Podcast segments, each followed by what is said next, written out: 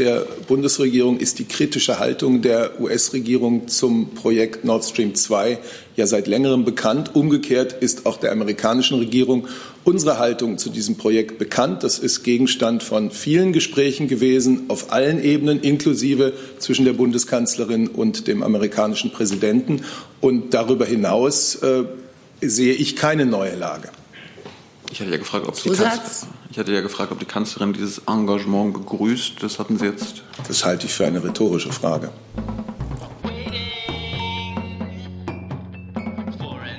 Einen guten Montag wünsche ich, liebe Kolleginnen und Kollegen. Herzlich willkommen in der Bundespressekonferenz zur Regierungspressekonferenz. Ich begrüße Regierungssprecher Steffen Seibert. Ich begrüße die Sprecherinnen und Sprecher der Ministerien. Liebe Hörer, hier sind Thilo und Tyler. Jung und Naiv gibt es ja nur durch eure Unterstützung. Hier gibt es keine Werbung, höchstens für uns selbst. Aber wie ihr uns unterstützen könnt oder sogar Produzenten werdet, erfahrt ihr in der Podcast-Beschreibung. Zum Beispiel per PayPal oder Überweisung. Und jetzt geht's weiter. Und Herr Seibert hat uns zwei Sachen mitgebracht. Ja, meine Damen und Herren, Entschuldigung, guten Tag. Äh, ich wollte Ihnen zunächst einmal zum Thema Namensstreit Griechenland, frühere jugoslawische Republik Mazedonien etwas sagen. Die Bundesregierung begrüßt die demokratische Entscheidung, die das Parlament in Skopje am Wochenende getroffen hat.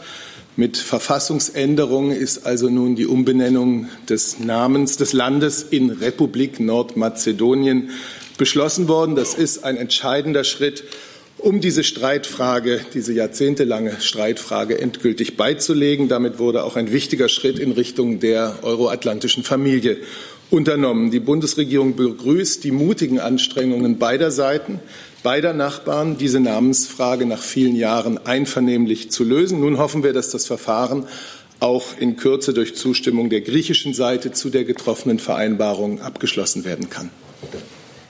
Fragen dazu? Bitte schön, Herr Kollege. Ja. Herr Seibert, ähm, inwiefern befürchtet die Bundesregierung, dass äh, durch die Regierungskrise in Griechenland und dem Verlust der Regierungsmehrheit die Ratifizierung des äh, Vertrages in Frage gestellt werden könnte?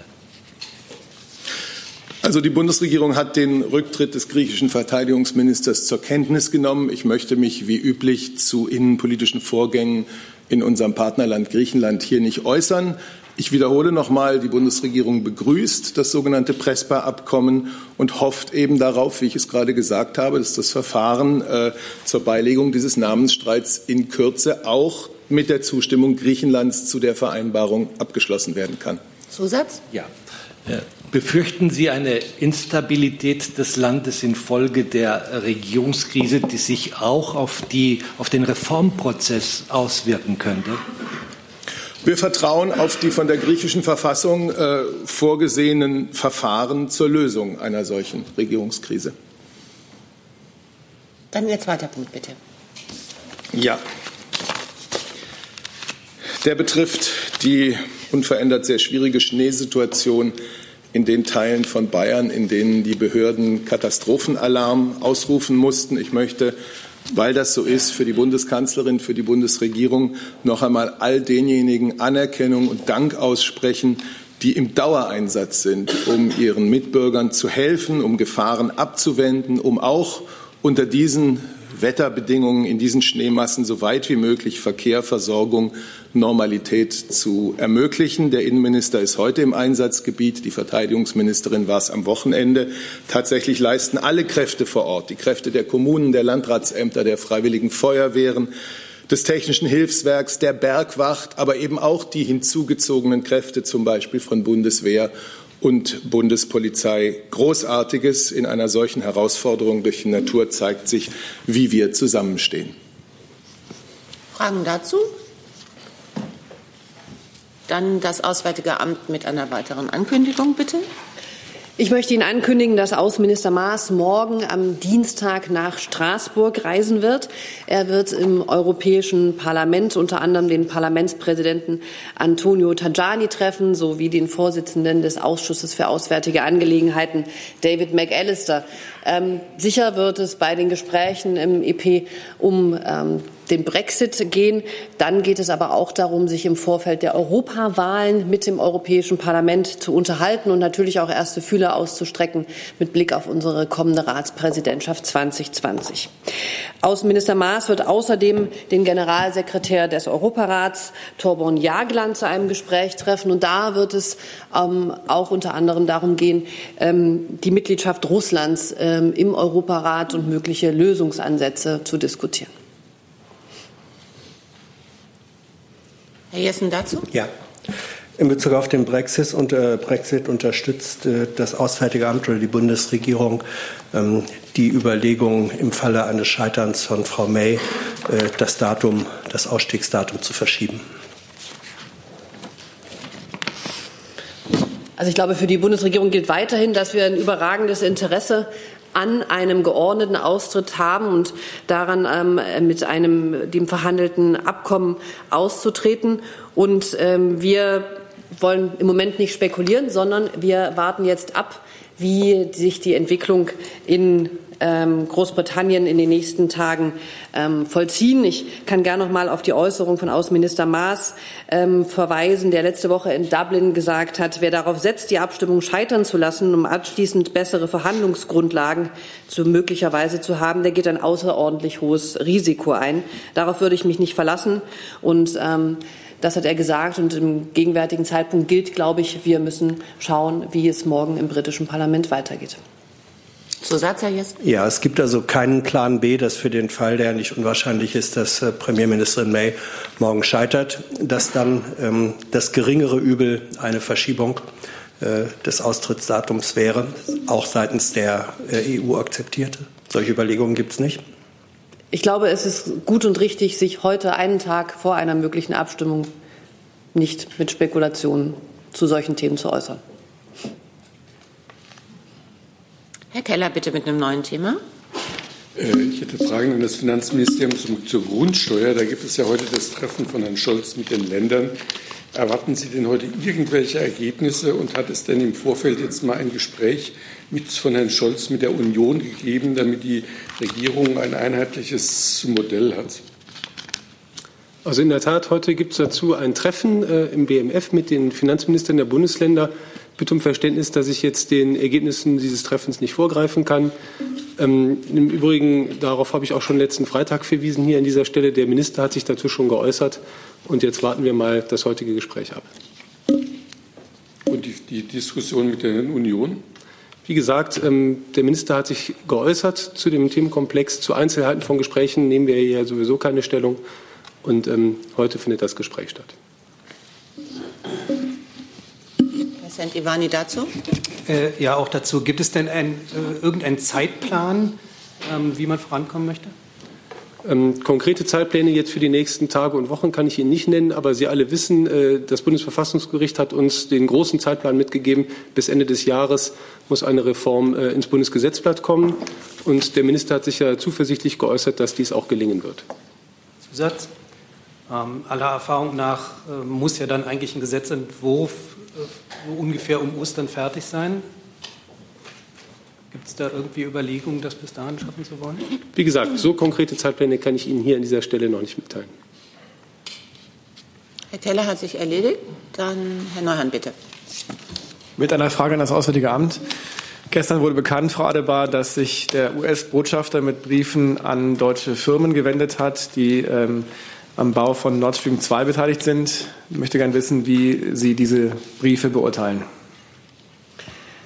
Also wir haben die Berichterstattung darüber und auch die Äußerung des Botschafters zur Kenntnis genommen. Und ich kann Ihnen gern so viel sagen, dass wir als Auswärtiges Amt, und ich glaube, das gilt auch für andere Stellen der Bundesregierung, in einem ganz engen Austausch mit ähm, den USA, mit den Kollegen der Administration in Washington und auch auf ganz vielfältigen Ebenen mit der US-Botschaft sind und dass wir zum Beispiel zum Thema Nord Stream ähm, unterschiedliche Positionen vertreten, ist, glaube ich, nicht neu und ist bekannt.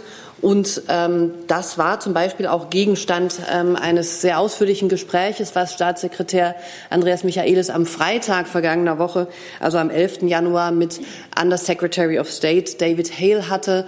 Auch da ging es eben um verschiedene Fragen, unter anderem auch um das Thema Nord Stream ähm, und es ging auch um Iran und Syrien. Und diesen Austausch pflegen wir sehr offen und sehr direkt. Und dort haben wir auch alle relevanten Fragen zum Beispiel angesprochen. Zusatz bitte. Ja, ich würde gerne wissen, wann hat das Auswärtige Amt und wie von diesen Briefen erfahren? Über die Presseberichterstattung oder hat es da eine andere Information gegeben? Und die zweite Frage, haben Sie aufgrund oder nach äh, Veröffentlichung, nach Bekanntwerden dieser Briefe mit der US-Botschaft nochmal Kontakt aufgenommen? Also wie gesagt zur zweiten Frage. Wir haben ähm, vielfältige und ganz unterschiedliche Kontakte mit der amerikanischen Administration und sprechen da, glaube ich, laufend ähm, über bestimmte Themen und so auch über Nord Stream. Ähm, ich kann Ihnen heute und hier nicht genau sagen, ähm, wie wir davon erfahren haben. Insofern ist das auch eine interne Kommunikation und ich glaube, die Unternehmen, ähm, es wäre auch an den Unternehmen, sich sonst dazu zu äußern. Herr Prokaka.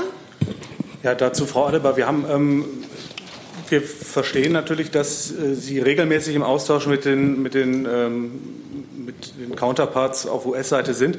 Dennoch gibt es ja jetzt durch diese öffentliche Berichterstattung über diese Briefe ähm, eine neue Situation. Deswegen noch mal ganz konkret die Frage. Ähm, es gibt ja verschiedene Möglichkeiten, auf eine Botschaft, auf einen Botschafter zuzugehen.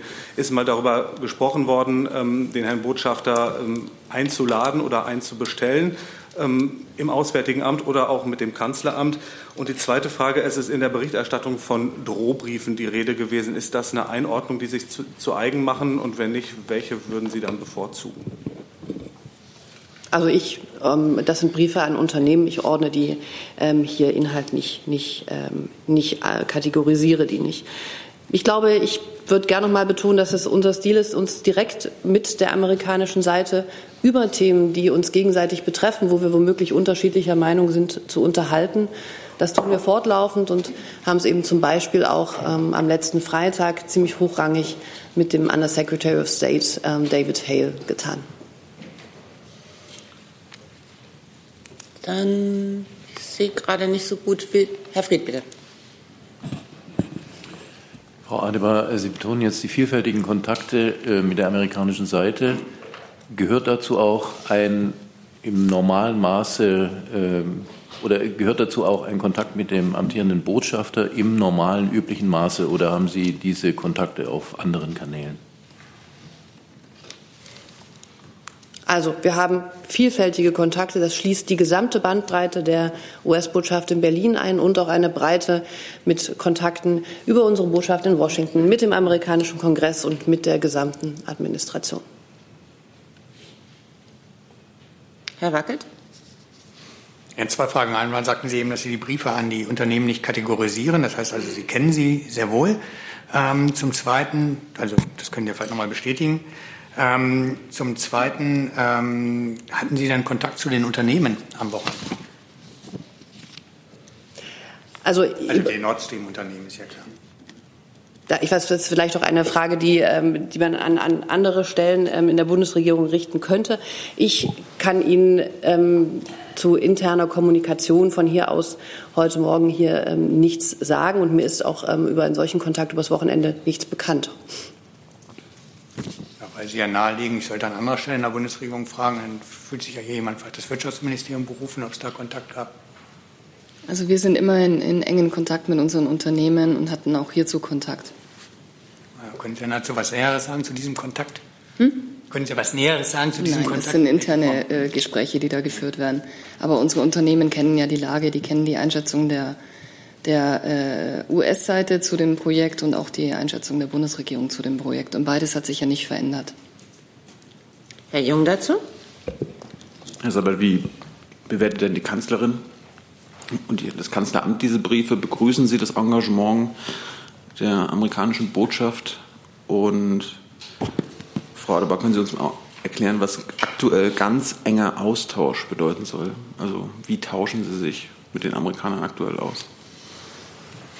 Ja, ich kann es auch nur so darstellen, wie es die Kollegin Adebar gerade gemacht hat. Der Bundesregierung ist die kritische Haltung der US-Regierung zum Projekt Nord Stream 2 ja seit längerem bekannt. Umgekehrt ist auch der amerikanischen Regierung unsere Haltung zu diesem Projekt bekannt. Das ist Gegenstand von vielen Gesprächen gewesen, auf allen Ebenen, inklusive zwischen der Bundeskanzlerin und dem amerikanischen Präsidenten. Und darüber hinaus äh, sehe ich keine neue Lage. Ich hatte ja gefragt, ob die, Kanz ich hatte ja gefragt, ob die Kanzlerin dieses Engagement begrüßt. Das hatten Sie jetzt. Das halte ich für eine rhetorische Frage. Ich nicht. Ich kann auch nur noch mal wiederholen, dass es also wir haben ein Länderreferat, wir haben eine politische Rektorin, wir haben den Staatssekretär, wir haben Beauftragte, wir haben eine Botschaft. Das sind ähm, ein ganz enges Netz von engen professionellen Kontakten und Gesprächen jedweder Art, ähm, das da steht und das wir auch nutzen. Herr Koch, war Ihre Wortmeldung dazu? Okay. Dann Herr Buchholz, bitte. Ja, Frau Adebar. Ähm, der polnische Außenminister äh, Czaputowicz hat sich in einem Interview kürzlich auch sehr kritisch zu Nord Stream 2 geäußert. Ähm, kennen Sie die Sorgen der polnischen Kollegen und gehen Sie auch oder wie gehen Sie darauf ein? Ja, also uns sind äh, die Bedenken von verschiedenen Seiten bekannt und unsere Haltung zu Nord Stream 2, die haben wir hier in den letzten Bundespressekonferenzen, glaube ich, immer wieder thematisiert, ist ähm, unverändert. Und natürlich ähm, gehen wir auf Bedenken ein und nehmen sie ernst. Und unsere Haltung ist, ähm, hat sich nicht verändert. Ich glaube, wir müssen das jetzt nicht jedes Mal hier ähm, wiederholen. Herr Keller noch mal. Es hat sich ja mancher gewundert, dass der amerikanische Botschafter solche Briefe an Firmen schreibt und das als ungewöhnlich bezeichnet, hat man sich da bei Ihnen im Außenministerium und vielleicht auch im Wirtschaftsministerium auch gewundert und würde umgekehrt ein deutscher Botschafter im Ausland solche Briefe schreiben? Wie gesagt, ich glaube, ich belasse es dabei zu sagen, dass es unserem Stil entspricht, ähm, Themen offen, professionell und direkt miteinander zu besprechen.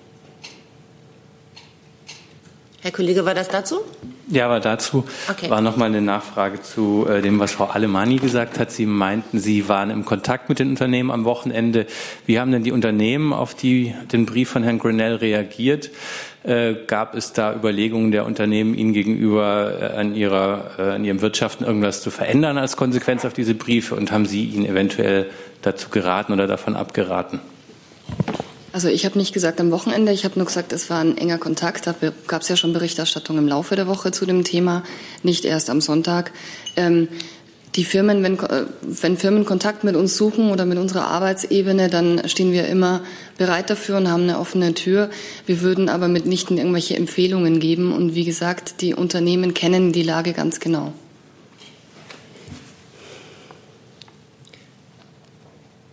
Dann Herr Prokaka, bitte nochmal. Entschuldigung, das ja, war Kurze Nachfrage nochmal, ähm, Frau Adebar, einfach zur Einschätzung insgesamt nochmal. Wir hier den Vorfall haben, dass ein, ein ja, geschützt, ein durch, durch diplomatische Regeln geschützter Botschafter ähm, Briefe an Unternehmen schreibt, auch an deutsche Unternehmen, in denen er Konsequenzen aufzeichnet für ein bestimmtes äh, Verhalten. Daher nochmal die Frage, ist, ist Ihnen so ad hoc erinnerlich, dass das ein anderer Botschafter möglicherweise schon mal gemacht hat? Oh, da würden, Sie, ja, da würden Sie mir jetzt ein Allmachtswissen auf, was ich weit von mir weiß äh, zu haben. Ich glaube, ähm, wir haben von dieser Bank gesagt zu dem Thema, was wir sagen wollten. Herr Jung mit der letzten Frage zu diesem Komplex. Gut, anders gefragt wurde, aber wird denn der US-Botschafter genauso behandelt von der Bundesregierung wie der chinesische Botschafter oder der russische Botschafter? Also könnten, könnte der chinesische Botschafter auch Drohbriefe an deutsche Firmen schicken und die Bundesregierung wird da die Füße stillhalten, nett bitten, dass das aufhört, keine Einbestellung machen. Genauso wie der russische Botschafter ist es in Ordnung, also, ja. Eine Reihe von Suggestivfragen, äh, die dahinterliegende Wertung, die mache ich mir hier nicht so eigen. Ich durchschaue sie auch nicht so ganz.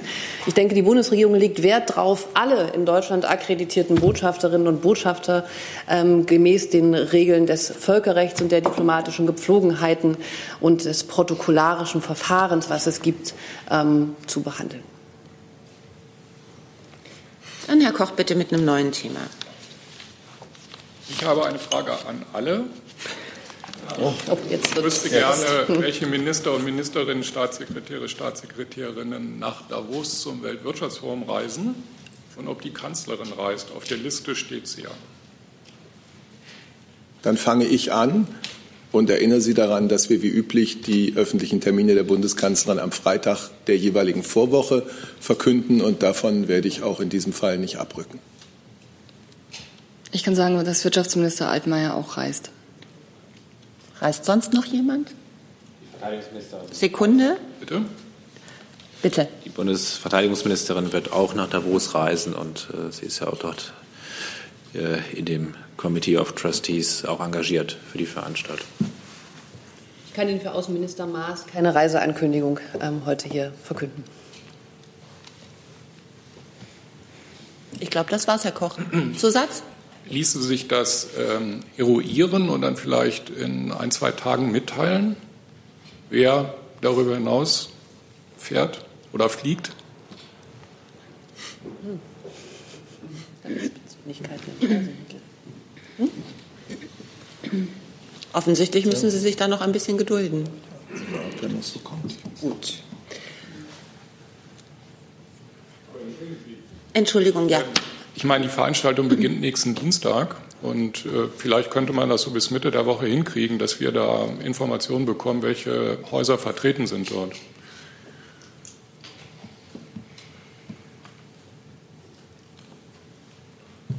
Ist sicher denkbar. Noch dazu? Ja, ich würde gerne von äh, Frau Alemanni und Herrn Flossdorf wissen, an welchen Tagen denn die Minister in Davos sein werden. Minister Altmaier ist vom 23. bis 24. März.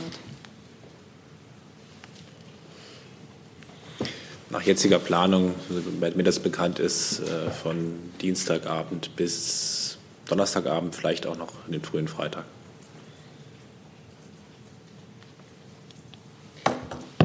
Dann Herr Kreuzberg mit einem neuen Thema, bitte. Ich kann es nicht sehen. So. Ähm, ja, danke. Ich wüsste gern von Herrn Seibert, ob Sie, ich weiß nicht, was zufällig letzte Woche schon mal Thema war, da war ich nicht hier, aber ob Sie was zu den morgigen Gesprächen zum, äh, zur Kohlekommission im Kanzleramt uns hier sagen können, wer genau teilnimmt und ob es eine Kommunikation von Ergebnissen anschließend geben wird und wenn ja, in welcher Form und vielleicht auch noch irgendwelche Erwartungen, mit denen die Kanzlerin in das Gespräch geht? Ähm, ich weiß ehrlich gesagt nicht, ob es am Freitag hier Thema war, da war ich nicht da. Am Mittwoch, als ich das letzte Mal da war, war es nicht Thema. Vielleicht haben Sie also noch gar nicht so viel verpasst. Ich kann Ihnen dazu nur ganz grundsätzlich sagen, das ist eine Kommission, die sich mit einem enorm wichtigen Thema befasst, und zwar wichtig für die Energie- und Klimapolitik unseres Landes, vor allem aber auch wichtig für viele Menschen in den Braunkohleregionen. Und äh, diese Kommission schließt schon bald ihre Arbeit ab.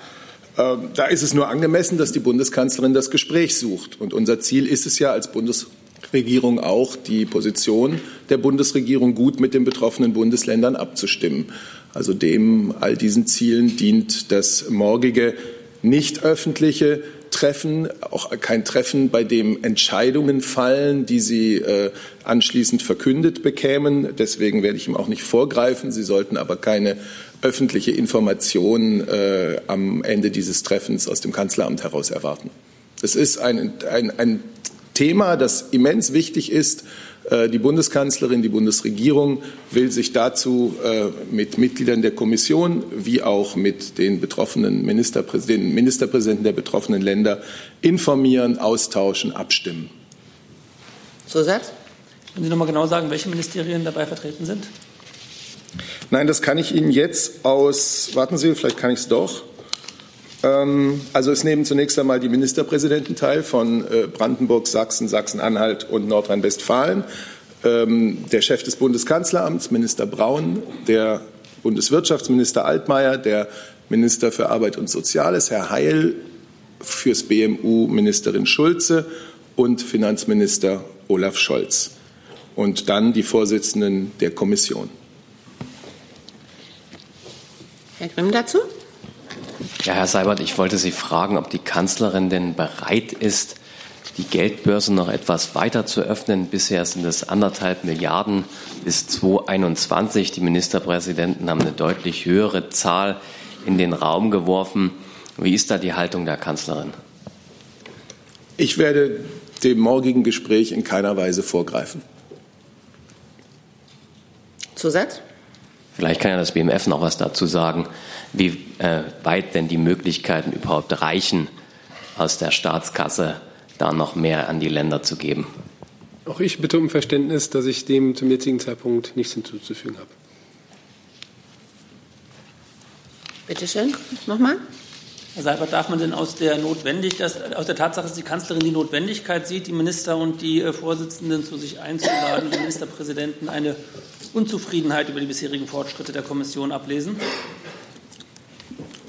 Das ist nicht meine äh, Wertung, ausdrücklich nicht, sondern es ist, äh, wie ich gesagt habe, auch dadurch begründet, dass die Kommission kurz vor Abschluss ihrer Arbeit steht. Herr Grimm?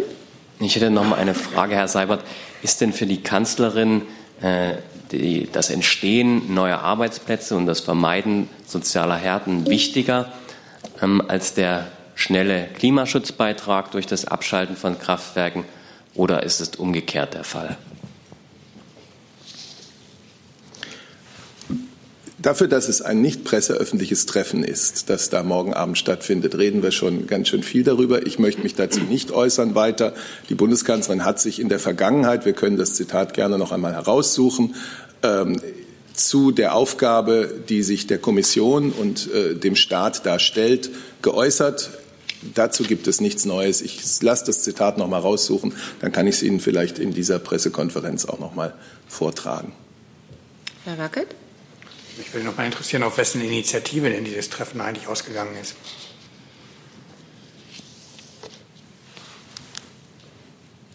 Es ist vereinbart worden. Die Bundeskanzlerin hat dazu eingeladen. Und ähm, daraus ergibt sich natürlich die Anschlussfrage. Die Kommission hat ja ausdrücklich keine aktiven Politiker in ihren Reihen. Ähm, ist das nicht, kann das nicht als eine Einflussnahme auf die Arbeit der Kommission interpretiert werden? Es ist ein Austausch und ein Informationstreffen. So, dann Frau Kollegin bitte mit einem neuen Thema. Ja, Katharina Seiler vom NDR. Es geht um die Gorch Fock. Ähm, wie weit, ähm, wie, ja, wie, bewertet denn das Bundesverteidigungsministerium jetzt den, Rechnungs-, den Bericht des Rechnungshofes, dass überhaupt nie eine Wirtschaftlichkeitsprüfung stattgefunden hat? Das wäre die eine Frage. Und die andere Frage, gerade unter der Voraussetzung, dass da vielleicht tatsächlich falsche Zahlen der Ministerin vorgelegen haben könnte, äh, wäre es denkbar, dass die Ministerin sich vielleicht doch noch mal anders entscheidet, was den Weiterbau, die Sanierung des, der Gorch Fock angeht. Danke für die Frage. Also ich würde die äh, bitte um Verständnis, äh, eine umfassende Bewertung hier werde ich jetzt hier nicht dazu abgeben, zumal das eine Prüfmitteilung ist, die uns erst in den vergangenen Tagen auch erreicht hat, noch vor nicht allzu vielen Tagen.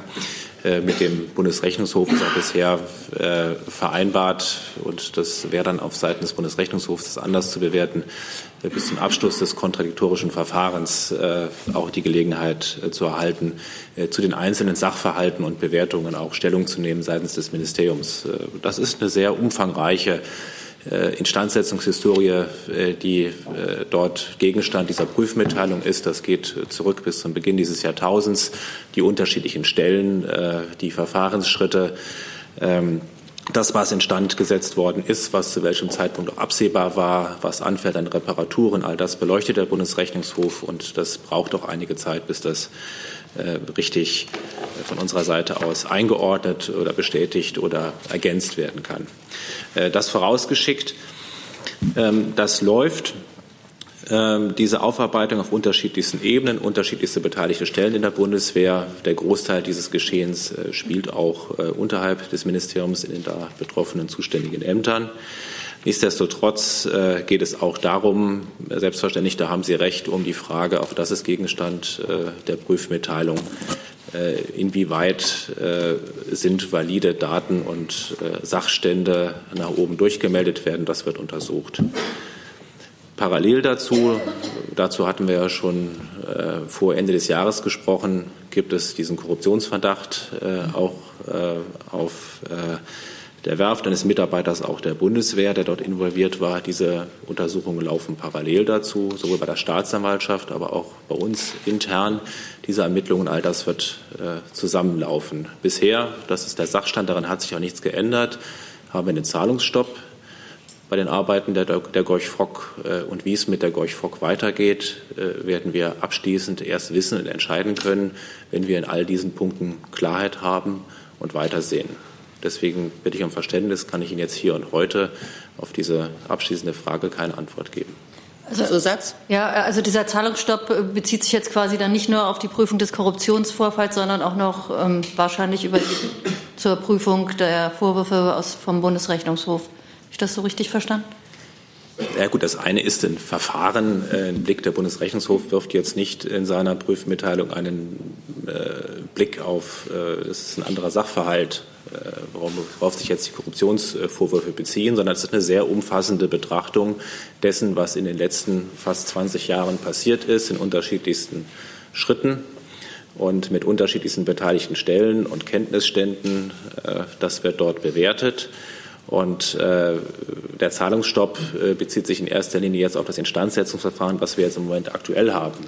Also Arbeiten, die in der Werft schon stattgefunden haben, aber auch in den nächsten Monaten, im nächsten Jahr noch weiter stattfinden müssten. Da wollen wir erstmal, bevor jetzt wieder öffentliche Gelder dort investiert haben, wissen, äh, inwiefern ist das bisher alles dort richtig investiert worden? War das alles sachgerecht? Äh, war das preislich äh, in Ordnung? Was äh, auch über den Tisch äh, desjenigen gelaufen ist, äh, der dort äh, für die Bundeswehr zuständig war, das zu beurteilen und der jetzt sozusagen sich einem Verdacht äh, ausgesetzt sieht, in dem auch die Staatsanwaltschaft ermittelt. Zweigler dazu, bitte. Ja, Herr Flussdorf, zwei Nachfragen dazu. Ist denn Stand jetzt ein völliger Stopp der äh, Instandsetzungsmaßnahmen überhaupt noch denkbar? Also ein Ende mit Schrecken oder sagen Sie äh, Kopf runter und durch? Und macht man sich grundsätzlich mal Gedanken, ob die Bundesmarine, ob die Marine überhaupt noch ein Segelschulschiff braucht? Für solche Überlegungen ist es viel zu früh. Wir müssen jetzt erstmal wissen genau, äh, was ist der tatsächliche Stand. Es gibt dazu Papiere, es gibt Berichte. Trotzdem wollen wir es jetzt genau wissen. Äh, es gibt äh, Sachverhalte, da braucht man etwas mehr Zeit um die zu eruieren. Wenn man jetzt durch die Bücher geht und schaut, äh, wie waren die Preiskalkulationen, stimmt das alles, welche Arbeiten sind tatsächlich jetzt alle ausgeführt worden, die abgerechnet worden sind äh, und äh, wie sind die weiteren Prognosen, dass das im Management weiter erfolgreich dann auch zu Ende gebracht werden kann, das, was man bisher dort bei der Restaurierung erreicht hat. Und wenn man dort eine gesicherte Ablauflinie hat, dann kann man Entscheidungen treffen. Zum jetzigen Zeitpunkt ist das nicht möglich und deswegen werde ich jetzt hier auch nicht auf unterschiedliche Szenarien, die sich dann äh, anbieten, äh, hier nicht eingehen, sondern äh, dann gerne, äh, wenn wir in der Lage sind, das valide zu bewerten. Kurze Nachfrage, wer macht die Prüfung genau? Macht das die Marine, macht das äh, Bundesrechnungshof oder eine, eine unabhängige Stelle? Das sind unterschiedlichste äh, Stellen. Natürlich gibt es dort, äh, was jetzt die Frage dieses Preisprüfers angeht, der jetzt auch Gegenstand staatsanwaltschaftlicher Untersuchungen ist, sind das natürlich andere Preisprüfer. Das ist ja eine sehr fachliche Tätigkeit, die das jetzt penibel nachprüfen.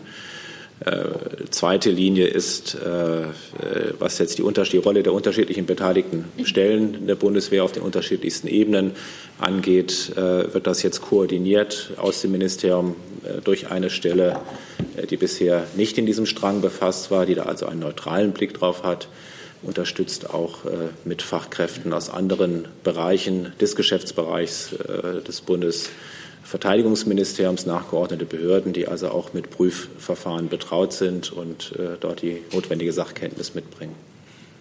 Hey, Aber natürlich wird auch zugearbeitet durch die Marine, durch das Amt in Koblenz und dem, die dem Amt nachgeordneten Behörden. Ähm, Herr Flossdorf, aus gegebenem Anlass äh, findet diese Aufarbeitung kritische Analyse mit internem Sachverstand äh, statt oder werden auch externe Berater hinzugezogen? Welches ist die Position oder Rolle dieser? Und zum Zweiten, können Sie sagen, ähm, wie viel Geld bislang entweder tatsächlich schon ausgegeben ähm, oder irreversibel zugesagt worden ist bei der Gorch-Fock-Sanierung? Also der bisherige Ausgabenstand, das hatten wir ja vor dem Ende des Jahres gehabt bei der Gorch-Fock, das sind 67 äh, Millionen Euro. Daran hat sich nichts geändert, der damals in Zahlungsstopp verfügt worden ist. Ähm, und äh, die äh, was jetzt äh, externe, interne Sachverstand, ich würde mal die Staatsanwaltschaft würde ich jetzt mal externem Sachverstand zuordnen. Mit der arbeiten wir intensiv zusammen und ansonsten sind das im Moment, wir haben ja 250.000 Mitarbeiter, wir haben unterschiedlichste wir haben 70.000 Zivilbeschäftigte, die sich sehr gut mit Verwaltung auskennen, auch mit Rechnungsprüfung auskennen. Und das ist zum Stand jetzt gut intern machbar. Dann Herr Fried, bitte mit einem neuen Thema. Ich hätte eine Frage ans BMAS. Und zwar hat die Vorsitzende der CDU, Frau Kramp-Karrenbauer, ja gesagt, dass sie auf einen Gesetzentwurf von Herrn Heil zur Grundrente wartet und das Ganze schon im vergangenen Jahr versehen mit einer gewissen zeitlichen Nachdrücklichkeit. Können Sie schon sagen, wann Ihr Haus, äh, wann der Minister diesen Gesetzentwurf, der für, 19, äh, für 2019 vorgesehen ist, äh, genau vorlegen will. Und Herr Seibert, mich würde interessieren, ob die Bundeskanzlerin, ähm, die jetzt nur noch Bundeskanzlerin ist, ähm, die Eile und die Motive dahinter, nämlich möglichst vor den Wahlen in Ostdeutschland da zu einer tragbaren Lösung zu kommen, ob sie die eigentlich teilt. Da soll ich anfangen. Herr Fried, dann würde ich Sie zunächst mal ähm, an eine Äußerung erinnern, die die Bundeskanzlerin bei der MPK Ost im vergangenen April gemacht hat, als sie davon sprach, dass die Grundrente, die wir, also die Bundesregierung, einführen wollen, von großer Bedeutung sei und dass der Sozialminister äh, sich dieser Fragen auch sehr schnell annehmen werde. Das war April 2018. Das heißt, äh, sie teilt diese Einschätzung, die ja auch im Koalitionsvertrag niedergelegt ist. Union und SPD wollen eine solche Ein Rente einführen. Sie soll zehn Prozent über der Grundsicherung liegen und davon sollen alle Nutzen haben, die ein Leben lang gearbeitet haben, Kinder erzogen, Angehörige gepflegt haben. Eine Bund-Länder-Arbeitsgruppe beschäftigt sich zurzeit mit diesem Thema und der Gesetzentwurf soll ja tatsächlich bis zur Sommerpause ins Kabinett eingebracht werden. Ja, das äh, kann ich nur bestätigen, das, was Herr Seibert gesagt hat. Wir freuen uns natürlich und begrüßen es, wenn die Pläne einer Grundrente grundsätzlich Unterstützung finden, auch von der CDU-Parteivorsitzenden. Und wie Herr Seibert äh, gesagt hat, Vorarbeiten hierzu laufen. Und innerhalb der ersten Jahreshälfte werden wir entsprechende Vorschläge vorlegen. Zusatz? Ich hätte noch eine inhaltliche Frage, weil unter anderem von Herrn Moring auch aufgeworfen wurde, dass diese Grundrente nach Möglichkeit auch die äh, lange Zeit unterbrochenen Erwerbsbiografien in der ehemaligen DDR berücksichtigen sollen. Ist das systematisch überhaupt möglich, wenn man bedenkt, dass ja nach den derzeitigen Modellen eine bestimmte Zahl an Versicherungsjahren gegeben sein muss? Also es gibt ja Grundlegung, äh, grundsätzliche Festlegungen im Koalitionsvertrag hierzu. Ähm, die konkrete Ausgestaltung bleibt aber abzuwarten. Deshalb werde ich das im Einzelnen äh, bislang jetzt nicht kommentieren können. Frau Buschow mit einem neuen Thema. Achso, Herr Seibert hat was nachzureichen. Ich denke, ja. es geht um das Zitat. So ist es. Das Zitat ist gefunden. Herr Grimm war, glaube ich, derjenige, der die Frage gestellt hatte. Da ging es also noch einmal um die Haltung der Bundeskanzlerin zum Auftrag der Kohlekommission. Sie sagte im November, 21. November des vergangenen Jahres im Bundestag, ich will noch einmal deutlich machen, dass es uns, also Zitat, dass es uns hier darum geht, den Klimawandel auf der einen Seite und die Zukunft der Menschen auf der anderen Seite in Einklang zu bringen. Es geht nicht darum, als erstes irgendwelche Ausstiegsdaten zu beschließen, sondern darum, den Menschen Hoffnung und Zukunft zu geben und den Strukturwandel wirklich vorzubereiten, um ihnen dann die Sicherheit zu geben und zu sagen, ja, auch wir werden unseren Beitrag für den Klimawandel leisten. Das ist, äh, wie gesagt, das Zitat der Bundeskanzlerin aus dem 21. November. 2018. Dann Frau Busche mit einem neuen Thema, bitte. Das ist eine Frage an Frau Adebar. Können Sie äh, Berichte bestätigen, wonach auch der zweite in Ägypten in Gewahrsam genommene inzwischen nach Deutschland zurückgekehrt ist, indem er offenbar ausgewiesen wurde aus Ägypten? Und dazu die Frage vielleicht ergänzend ins BMI. Ist es auch richtig, dass die Sicherheitsbehörden ähm, ihn vernommen haben, um dem von Ägypten geäußerten Vorwurf eines Terrorverdachts nachzugehen?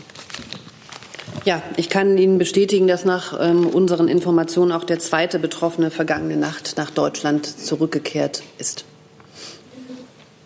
Und zum Stand eventueller Vernehmungen kann ich hier keine Auskunft erteilen. Herr Taufik Nia dazu? Tufik Nia, Al Jazeera. Äh, Frau Adebar, können Sie sagen, in welchem Zustand er sich befindet? Wurde er gefoltert? Nähere Umstände? Nein, mit Blick auf die Persönlichkeitsrechte beider Betroffener in diesem Falle ähm, kann ich keine näheren Auskünfte hier Ihnen leider geben. Herr Jung dazu? Frau aber unabhängig der Persönlichkeiten, können Sie uns mehr Hintergründe geben zu den beiden Fällen, wie Sie jetzt wieder zurückkehren konnten, was Deutschland gemacht hat? Nein, auch das kann ich leider nicht. Herr Pokaka noch dazu? Hat sich erledigt? Gut. Dann Herr Buchholz mit einem neuen Thema. Ja, auch wieder ans äh, Außenamt. Ähm, US-Präsident äh, Donald Trump hat sich äh, zur Syrien-Situation geäußert, ähm, dass sich die US-Truppen jetzt so schnell wie möglich zurückziehen werden. Er aber ähm, die Türkei, ich zitiere jetzt mal, wirtschaftlich äh, zerstören würde, falls sie äh, in kurdisches Gebiet angreifen. Hat die Bundesregierung dazu eine Stellungnahme? Ja, also wir haben hier in den letzten Tagen, glaube ich, auch oft über Syrien gesprochen und über ein mögliches türkisches ähm, Eingreifen dort und unsere Haltung dazu. Das muss ich jetzt nicht wiederholen. Aus unserer Sicht ähm, stellt sich die Frage etwaiger wirtschaftlicher Situation, äh, Sanktionen gegen die Türkei derzeit nicht.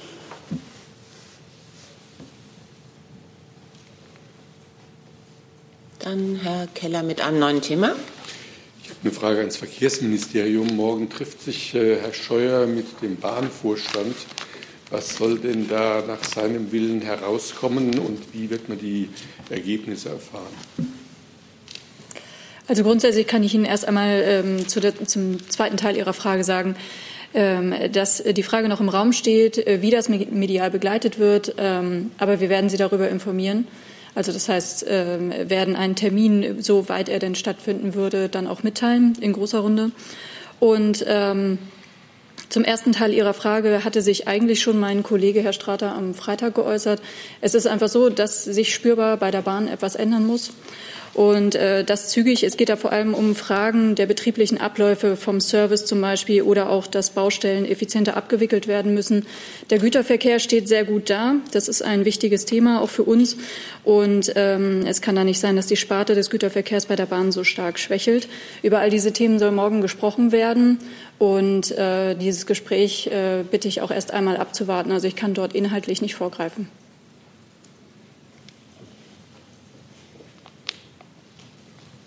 Herr Wackert mit dem neuen Thema. Ja, ich wollte noch mal Herrn Sabat fragen, ob es richtig ist, dass die Bundeskanzlerin am Wochenende mit Frau May telefoniert hat, wegen des Brexits. Das kann ich bestätigen, ja. Können Sie sonst noch etwas sagen zu dem Gespräch? Warum hat es stattgefunden? Naja, also ähm, morgen steht das britische Parlament vor einer wichtigen Entscheidung finde es nicht unnatürlich, dass die Premierministerin sich mit einer Reihe von äh, europäischen Regierungschefs äh, immer weiter noch abstimmt. Und das ist genau das, was hier geschehen ist. Und mehr kann ich Ihnen dazu nicht sagen. Wie kann man sich da abstimmen, wenn das britische Parlament eine Entscheidung trifft, mit der Bundesregierung abstimmen? Ja, natürlich nicht über die Entscheidung des britischen Parlaments. Dennoch kann die Premierministerin Einschätzungen geben. Es ist normal und ich glaube, Sie würden umgekehrt sagen, warum sprechen die nicht miteinander, dass sie miteinander sprechen. Hey Leute, Jung und Naiv gibt es ja nur durch eure Unterstützung. Ihr könnt uns per PayPal unterstützen oder per Banküberweisung, wie ihr wollt. Ab 20 Euro werdet ihr Produzenten im Abspann einer jeden Folge und einer jeden Regierungspressekonferenz. Danke vorab. Herr Jung mit einem neuen Thema. Ja, ganz kurz, Frau Petermann, äh, Lernfrage. Sind äh, die 60 Flüchtlinge, die Deutschland versprochen hat, jetzt aufzunehmen von Malta oder via Malta, äh, schon in Deutschland gelandet, angekommen? Wenn ja, was passiert jetzt? Wie geht es da weiter?